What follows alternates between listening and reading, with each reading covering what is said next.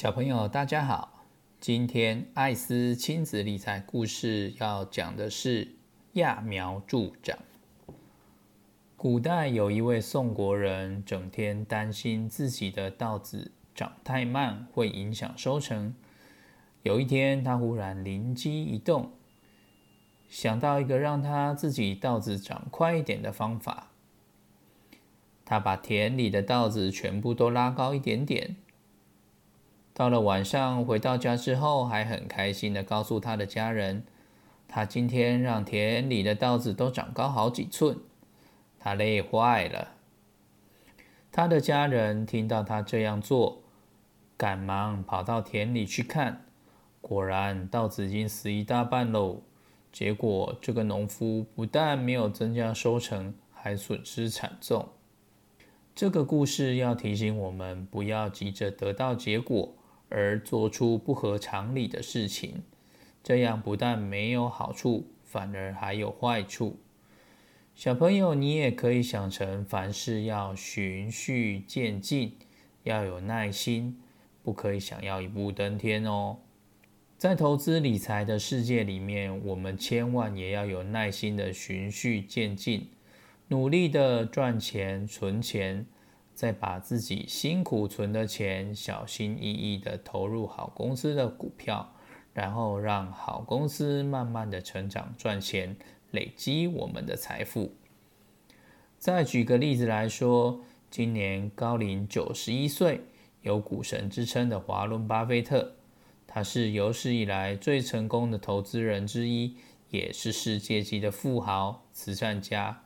他从十一岁就开始买进人生第一张股票，十三岁的时候啊就会自己报税了，而且从小就很认真的工作存钱，曾经送过报纸，也曾经在自己爷爷的杂货店打工。从小也热爱阅读，研究了很多赚钱的小方法。后来从事专业金融的投资工作，并取得了伟大的成就。到了二零二一年为止。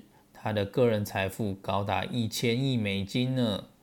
他创立的波克夏公司目前价值大约六千亿美元，他当然就是最大的股东。小朋友还记得什么是股东吗？没错，股票就是公司的所有权。买进公司的股票之后，就会成为公司的股东。所以，如果公司赚钱的时候，股东就会分到钱哦。巴菲特曾经说过：“成功的投资需要时间、纪律和耐心。不管你有多么聪明或多努力，仍然需要耐心的等待。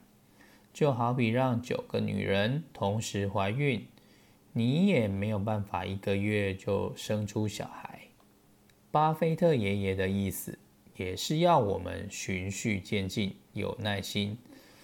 所以，小朋友，不管未来在你学习事物上、投资理财上，一定要记得，当你持续的、稳定的去做同一件事情，经过很长的时间之后，就会产生巨大的效果。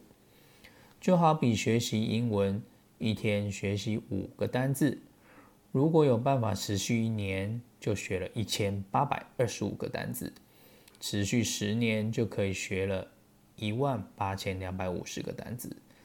投资也是这样，如果你可以找到一个年化报酬率十 percent 的股票，买进它并持有它，你知道经过三十年后它会成长几倍吗？答案是十七点四倍。也就是说，如果你投入了一百元，三十年之后它就会变成一千七百四十元；如果投资一千元，三十年后就会变成一万七千。这就是复利的威力。一开始看起来不是很起眼，但是给它够长的时间，它就会爆发出惊人的效果。从巴菲特的身上，我们也可以学习到很多投资的智慧。第一，他很年轻，很小的时候就开始存钱。第二，他买进好公司的股票，比方说像苹果公司啦、可口可乐、美国运通银行等等。第三，他买进的股票通常他都持有很久，常常都是持有五年、十年，甚至有的买了之后从来没有卖过。持有股票之后，慢慢透过时间的拉长，复利就会让他的钱滚钱。做到以上三点之后，慢慢透过时间的拉长，复利就会让他钱滚钱，慢慢的富有。这也就是为什么巴菲特爷爷今天会这么有钱的原因之一。今天的故事就到这里为止。如果喜欢艾斯亲子理财故事的小朋友，记得给我加油鼓励哦！谢谢大家的收听。